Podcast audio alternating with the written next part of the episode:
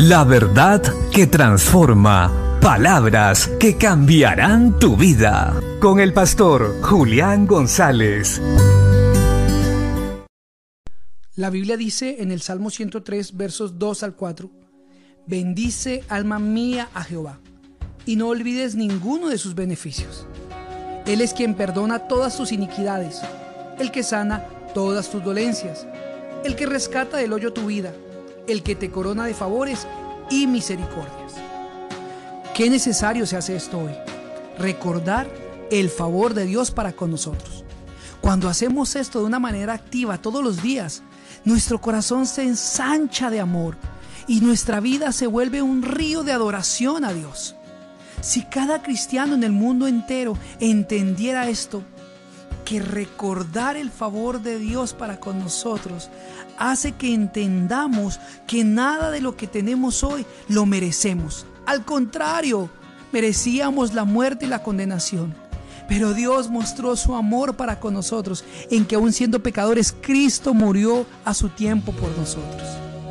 Recordemos esto y no olvidemos. No éramos y ahora somos hijos de Dios.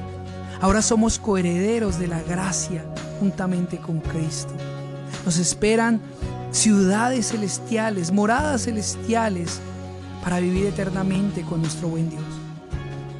No nos detengamos de adorar y de servir el detenerse de adorar y servir es resultado de la falta de gratitud, del olvido acerca de la obra de Cristo para con nosotros.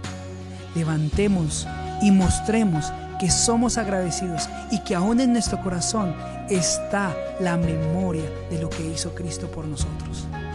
Sirvamos a Dios, no nos detengamos, cobremos ánimo y recordemos que si estamos hoy vivos es porque Él ha estado con nosotros. Él nos ha guardado, nos ha sustentado, nos ha protegido. Seamos coherentes con lo que Él ha hecho por nosotros. Sirvamos y adoremos con gratitud. El avivamiento vendrá cuando su iglesia recuerde que todo lo que tiene es por gracia y entonces se levantará a adorar a Dios. Bendiciones.